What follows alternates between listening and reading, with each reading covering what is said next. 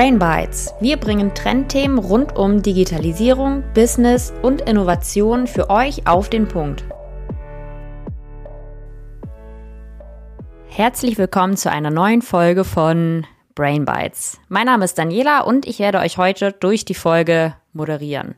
Unser heutiges Thema ist Shoppable Content und heute ist natürlich auch wieder Sophie am Start. Heute wird sie als Expertin auftreten und uns etwas über das Thema berichten. Ja, hi Dani, ich freue mich mega auf die Folge. Ähm, es ist ein super spannendes Thema und auch die Vorbereitung hat äh, mir schon viel Freude bereitet, weil es echt ähm, den Zahn der Zeit trifft. Also, let's go, würde ich mal sagen. Hm, auf jeden Fall, ja. Ich habe mich vorher auch natürlich etwas über die oder über den Inhalt informiert, finde das Thema sehr, sehr spannend. Also ich freue mich auch sehr auf deinen Input. Shoppable Content ist ein brandaktuelles Thema, in Deutschland noch nicht mal mehr nutzbar. Wir sind dementsprechend dem Trend quasi voraus mit unserem Podcast.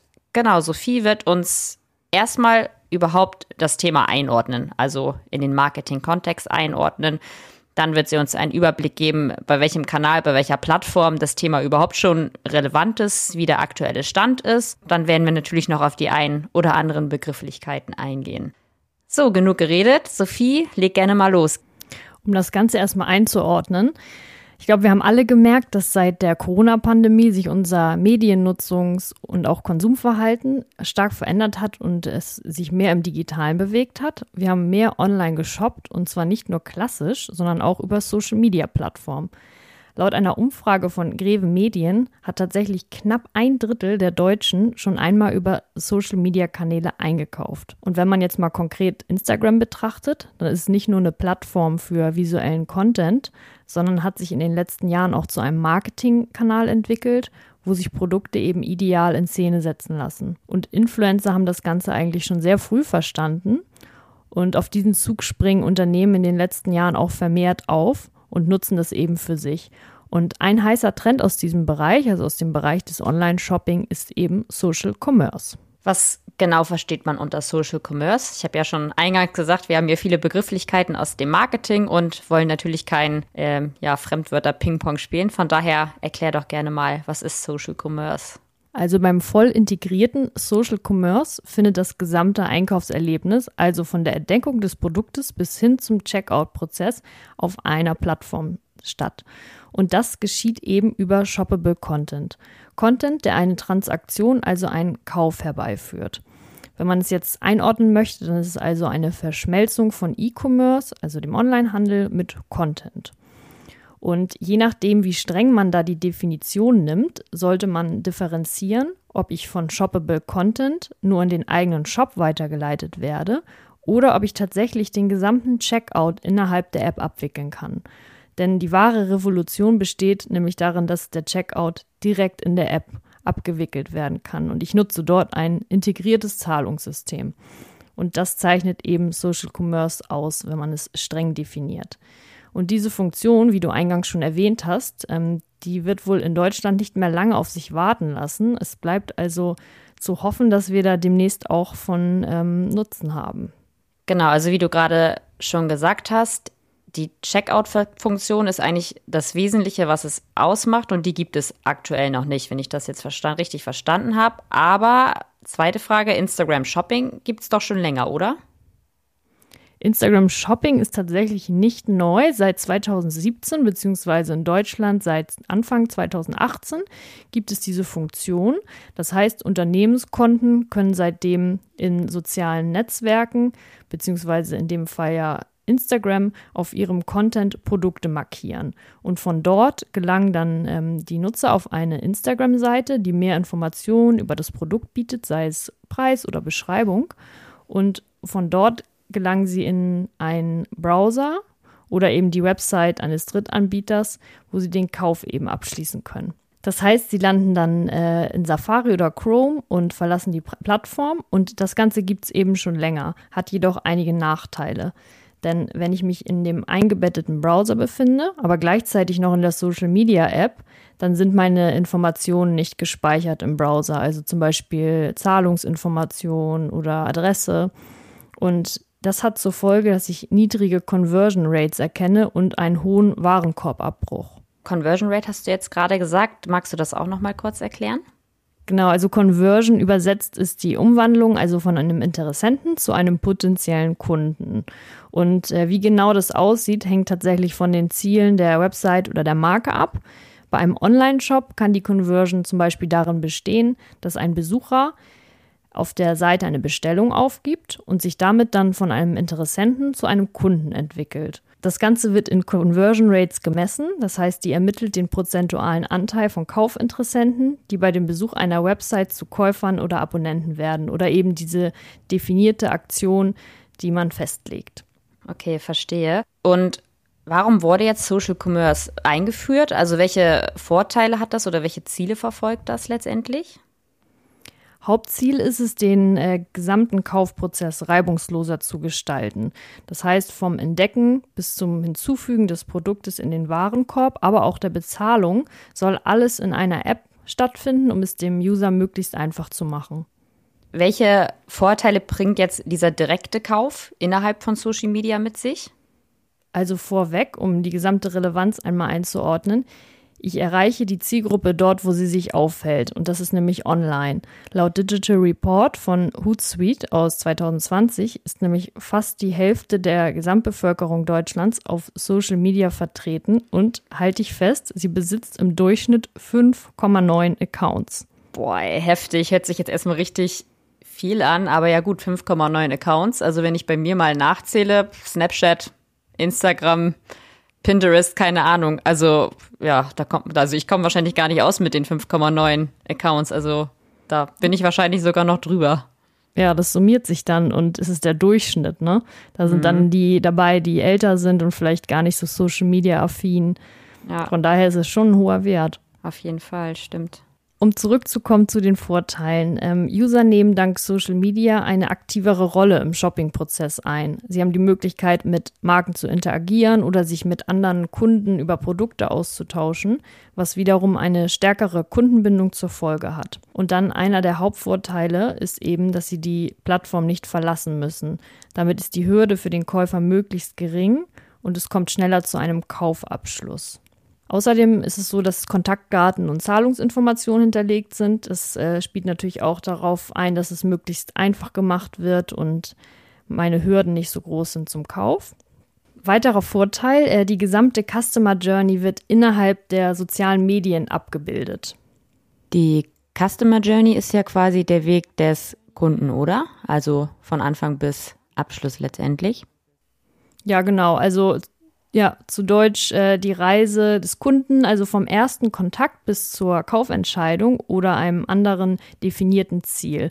Und meist kommt der Kunde bis dahin mehrfach mit dem Produkt oder der Marke in Berührung, bevor er sich überhaupt aktiv dafür entscheidet. Kennt man, glaube ich, auch von sich selbst. Mhm. Und diese Berührungspunkte werden eben im Marketing Touchpoints genannt.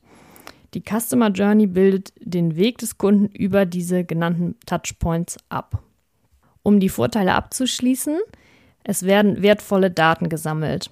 Da habe ich noch ein passendes Zitat von Henry Ford mitgebracht, denn er hat mal gesagt, ich weiß, die Hälfte meiner Werbung ist hinausgeworfenes Geld. Ich weiß nur nicht, welche Hälfte.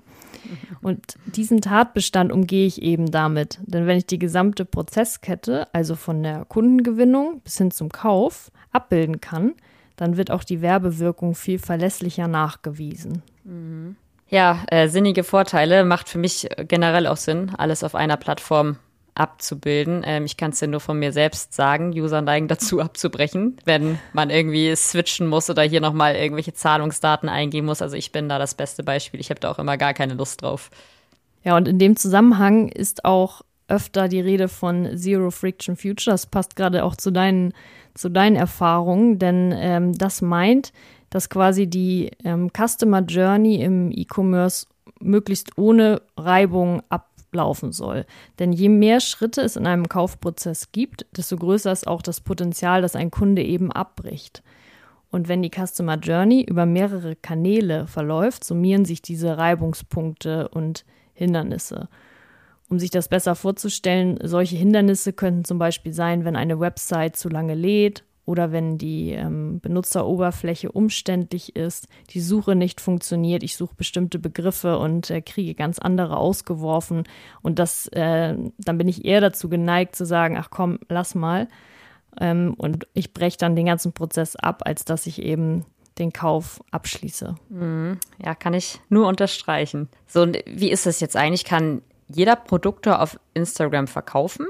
Oder gibt es da irgendwelche speziellen Voraussetzungen beispielsweise? Gibt es tatsächlich. Ich kann da auch einmal kurz darauf eingehen, konkret erklären, was, was jetzt die Schritte dafür sind. Das würde den Rahmen der Folge sprengen. Aber gewisse Voraussetzungen für Instagram Shopping gibt es. Und zwar ist es wichtig, dass ich physische Produkte verkaufe und keine Dienstleistung. Dann müssen die den Händlervereinbarungen und den Handelsrichtlinien von Facebook und Instagram entsprechen. Es gibt zum Beispiel ein Verbot für gewisse Produkte wie Waffen oder Drogen. Dann benötige ich ein Instagram-Konto, das in ein Business-Konto umgewandelt wird und das Instagram-Konto muss mit einer Facebook-Seite verknüpft sein. In Facebook erstelle ich dann den Produktkatalog, also mit meinen einzelnen Produkten, die ich gerne anbieten möchte. Und dieser Produktkatalog funktioniert alternativ auch über eine Integration von Drittanbietern. Das könnte zum Beispiel Shopify sein oder auch WooCommerce. Und wenn ich diese Schritte eben äh, erfolgreich absolviert habe, dann ist es mir möglich, bei neuem Content Produkte auf den Beiträgen zu markieren. Es kann das aber auch rückwirkend für alten Content machen. Wie ist es dann mit kleinen Unternehmen? Ist es auch für kleine Firmen spannend? Ja, eigentlich ist es gerade spannend für kleinere Unternehmen oder auch Startups, denn äh, wenn diese Checkout-Funktion dann kommt und ich innerhalb der App auch bezahlen kann, dann äh, profitieren insbesondere die Startups davon oder kleine Unternehmen, weil ähm, zum Start können diese auf einen eigenen Online-Shop verzichten und dadurch Ressourcen sparen, während sie aber trotzdem schon ihre Marke aufbauen. Grundsätzlich ist aber gesagt, dass ein solcher Shop eben den äh, normalen Online-Shop nicht ersetzen sollte. Er kann zusätzlich als Tool für den Markenauftritt genutzt werden und eben auch zum Verkauf, aber langfristig gesehen ist natürlich keine ähm, stabile Ausweichmöglichkeit. Mhm, okay, macht Sinn.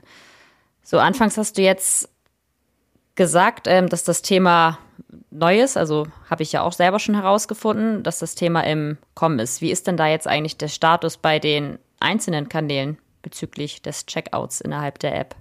Also wenn wir jetzt mal auf Instagram schauen, dann ist da tatsächlich die Plattform schon recht weit. In den USA ist es den Nutzern seit Frühjahr 2019 möglich, mit der Checkout-Funktion Käufe direkt in der App zu machen. Und in Deutschland ist das Feature hingegen noch nicht ausgerollt. Das heißt, für deutsche Nutzerinnen bedeutet das, wenn ich auf ein Produkt klicke, um es zu kaufen, dann werde ich in, in der Regel auf einen Online-Shop von der jeweiligen Marke weitergeleitet und mache dort dann direkt den Kauf. Hat wahrscheinlich jeder von euch auch schon mal gesehen. Ich habe also noch gar nicht die Option, jetzt direkt in der App zu kaufen. Mhm, stimmt. Und wie sieht es bei anderen Plattformen aus? Also jetzt, keine Ahnung, TikTok beispielsweise? TikTok ist natürlich mega spannend, weil es eine sehr junge Zielgruppe hat und super Reichweiten stark. Ich habe jetzt gerade erst gesehen, dass die wieder eine ähm, Marke geknackt haben von Nutzerzahlen. Also das geht ja rapide in die Höhe und das macht äh, TikTok gerade für E-Commerce mega spannend. Und jetzt am ähm, oder Ende September war es so, dass TikTok neue Shopping-Funktionen vorgestellt hat und darunter waren auch shoppable Links. Und deswegen ist es sehr wahrscheinlich, dass auch hier in den kommenden Monaten ein direkter Checkout eingeführt wird. Dann gibt es natürlich noch Pinterest. Pinterest hat bereits im Juni 2015 ähm, ein Produkt eingeführt, das nannte sich Buyable Pins. Und mit diesem konnten die Nutzer direkt auf der Plattform einkaufen. Doch das Ganze war offenbar nicht so erfolgreich, denn im Oktober 2018 gab Pinterest bekannt, dass äh, die Buyable Pins durch Product Pins ersetzt werden und es den Checkout eben nicht mehr gibt. Apropos Pinterest, wer sich für das Thema interessiert, da haben Dani und ich nochmal in einer anderen Folge drüber gesprochen. Da geht es um äh, Pinterest als Suchmaschine. Hm, stimmt, sehr guter Einwurf. Immer schön Werbung machen. in eigener Sache, genau. Weiterhin gibt es natürlich noch Snapchat. Auch Snapchat testet viel, hat bislang aber noch keine definitive Funktion zum direkten In-App-Checkout. Und das heißt, hier bleibt es auch spannend, was da in der nächsten Zeit so passieren wird. Mhm. Und wie ist es eigentlich bei YouTube? Habe ich mich jetzt gerade noch gefragt. geht ja auch irgendwie in die, in die ähnliche Richtung, würde ich jetzt mal behaupten. Ja, auch äh, die Google-Tochter YouTube wird sich äh, mit Sicherheit Richtung Shoppable entwickeln. Allein wenn man diese unzähligen Unboxing-Videos oder Beauty-Tutorials oder aber Produktbewertungsvideos sich anschaut, dann erkennt man natürlich, dass da Riesenpotenzial ist für Online-Shopping. Also, dass ich direkt aus solchen Videos heraus, zum Beispiel bei einem Schminktutorial, den Mascara und das Make-up direkt kaufen kann. Und wenn ich dann sogar noch den Checkout direkt dort ähm, in der App oder in der Anwendung habe, dann macht es das für mich mega einfach. Und das erkennt natürlich YouTube auch. Tatsächlich befindet sich YouTube seit Anfang diesen Jahres in einer Beta-Phase, in der wenige YouTuber auf ihrem Content Produkte markieren können und ihren Usern ähm, ermöglichen, die dort direkt zu kaufen. Also Testphase aktuell. Das heißt, auch hier passiert einiges. Okay, heißt, die bekannten Kanäle, sage ich jetzt mal, haben das Thema eigentlich alle auf dem Zettel. So, ich als Unternehmen, worauf sollte ich denn jetzt achten? In puncto Shoppable Content? Ja, spannende Frage, weil für Unternehmen, haben wir eingangs auch gesagt, ist das Thema natürlich äh, unumgänglich und Unternehmen sollten vor allen Dingen darauf achten, dass Instagram natürlich primär der Unterhaltung dient und es daher keinen zu starken Sales-Fokus geben sollte. Sie sollten also den äh, Shoppable Content in die bestehende Content-Strategie einbinden und vor allen Dingen sinnvoll einsetzen. Dann empfiehlt es sich immer, mehrere Produkte auf einem Post zu markieren, als anstatt nur eins, denn Nutzer setzen sich intensiver damit auseinander, als wenn es nur ein Produkt ist und können das Ganze noch ein bisschen besser einordnen. Dann sollte man mittels Analytics-Daten, wie zum Beispiel Klickraten, herausfinden, welcher Shoppable Content gut funktioniert. Da gibt es natürlich kein äh, Einheitsrezept. Ähm, das ist sehr individuell und das sollte man für seine eigene Brand im Blick behalten. Dann auch ähm, Richtung Shoppable Content, ähm, mega spannendes Thema Influencer. Hier lohnt es sich auf jeden Fall mit reichweitenstarken Influencern zusammenzuarbeiten und Shoppable Content für sich zu nutzen. Und das hat gleich mehrere Vorteile, auf die ich einmal kurz eingehen möchte. Und zwar ist es so, dass der passende Influencer als Konsumvorbild dient. Ich habe eine mehr oder minder vertrauensvolle Beziehung zu dem Influencer und bin dadurch eher verleitet, äh, etwas zu kaufen, das auch er verwendet. Und das ist natürlich noch viel einfacher, wenn das Produkt markiert ist. Da kann ich auch ein Lied von singen. Also ich lasse mich auch sehr gerne influenzen, muss ich an dieser Stelle mal gestehen. Und dann, wie du sagst, ja stimmt, wenn das Produkt auch noch getaggt ist, also dann ist es ja echt nur noch ein Klick und es ist super einfach. Also von daher kann ich nur bestätigen, Macht Sinn mit Influencern. Dann bist du ja unser Paradebeispiel heute. Um nochmal zu den Influencern zurückzukommen, die bieten natürlich auch einen Mehrwert für ihre User. Sie veranstalten Events oder auch ähm, oft schon gesehen Rabattcodes. Ich kann ähm, Produkte günstiger kaufen, wenn ich ihren Rabattcode verwende. Und Kunden und Interessierte erhalten Hintergrundinfos über Produkte, wie zum Beispiel ähm, weitere Bilder, die ich gar nicht im Online-Shop sehe. Das sieht man ja auch oft, dass ähm, Online-Shop-Bilder irgendwie das nur unzugänglich abbilden und wenn ich bei einem Influencer mir das Produkt genauer anschaue, dann zeigt er es intensiv und ich sehe Features, die ich vor, vorher vielleicht noch gar nicht bemerkt habe. Dann der klassische Störfaktor von Werbung wird weniger. Also ich bin eher ähm, geneigt, die Werbung zu akzeptieren, weil sie eben in diesem Kontext eingebettet ist und mit den Influencern zusammen verwendet wird. Was ich auch super spannend in dem Kontext finde, ist, äh, dass Nutzer auf die Schwarmintelligenz vertrauen. Also was andere Mitglieder der Community für gut befinden, das kann gar nicht so schlecht sein. Also positive Bewertungen und Kommentare überzeugen mich da. Mhm, stimmt, das sieht man bei Amazon ja auch recht deutlich. Ne? Also da sind die Produkte ja auch immer bewertet von anderen Nutzenden und also auch wieder, wenn ich mich selbst mal als Beispiel nehme, ich kaufe eigentlich kein Produkt mit wenig Stern. Also das beeinflusst mich und wahrscheinlich viele andere schon sehr stark. Ne? Also wenn viele andere gesagt haben, dass das Produkt gut ist, wenn das Produkt viele Sterne hat, so dann denke ich, gut, dann muss das ja gut sein, dann kann ich das auch kaufen. Ja, definitiv. Da lässt man sich total von beeinflussen. Und neben Influencern ist es auch spannend, ähm, User-Generated Content zu nutzen. Das sind also Inhalte, die von äh, Nutzern oder Kunden erstellt werden. Und dadurch wird der Auftritt eines Unternehmens eben auch nicht zu Sales, Sales oder verkaufslastig. Und man sieht es selbst auch recht häufig, dass zum Beispiel in Stories von Unternehmen was gerepostet wird, was äh, Kunden erstellt haben und das Unternehmen dann eben das entsprechende Produkt darauf verlinkt. Und ich sehe dann, ah, andere Kunden kaufen das und die sind zufrieden damit. Das wird schon seinen Grund haben. Es steigt also die Bereitschaft, sich mit dem Produkt auseinanderzusetzen und es dann besitzen zu wollen. Ja, vielen Dank. Wir sind leider auch schon wieder am Ende der Folge angekommen. Ich finde super spannendes Thema, gerade weil das Thema brandaktuell ist, also noch nicht mal mehr vollumfänglich hier in Deutschland auf dem Markt ausgerollt. Von daher, ich bin gespannt, zum einen, wann das kommt und ob es dann durch die Decke geht. Also ob es gut angenommen wird, ob's, ob die Leute brauchen, das überhaupt anzunehmen. Also ich finde es echt spannend. Ja, und wie skeptisch sie dann auch am Anfang sind, auch jetzt bezüglich Daten. Ob da alle ja, so äh, direkt drauf eingehen, ich weiß es noch mhm. nicht. Ja, kann natürlich sein, dass es da auch erstmal wieder ein bisschen braucht, bis die Leute das annehmen. Aber wie gesagt, also ich kann mir vorstellen, dass das echt gut abgehen kann, wenn das dann erstmal ausgebreitet und angenommen ist. Ja, der Mehrwert ist definitiv erkennbar. Ja, stimmt. Gut, ich würde dich jetzt wieder darum bitten, deine wesentlichen Punkte einmal für unsere Zuhörer zusammenzufassen. Oh, wenn du mich schon bittest, dann kann ich natürlich nicht ja. Nein sagen. Sehr schön. Also ich habe euch drei Key Takeaways mitgebracht, also wichtige Punkte, die ihr aus der Folge mitnehmen solltet. Und zwar ist es so, E-Commerce erobert die Social-Media-Plattform. Knapp ein Drittel der Deutschen hat schon einmal über Social Media eingekauft. Punkt 2. Die logische Konsequenz ist Social Commerce. Beim voll integrierten Social Commerce findet das gesamte Einkaufserlebnis von der Produktentdeckung bis hin zum Checkout-Prozess auf einer Plattform statt. Der entsprechend verlinkte Content nennt sich Shoppable Content. Punkt 3. Der größte Vorteil von Shoppable Content ist, dass Nutzer nicht mehr die Plattform verlassen müssen. Das heißt, die Hürde ist gering und es kommt schneller zu einem Kaufabschluss. Last but not least, in Deutschland ist noch auf keiner Social-Media-Plattform der direkte Checkout möglich, aber es wird wohl nicht mehr so lange dauern. Also, wir sind gespannt, wer macht da das Rennen? Facebook, Instagram oder wird es TikTok? Wir halten euch auf dem Laufenden.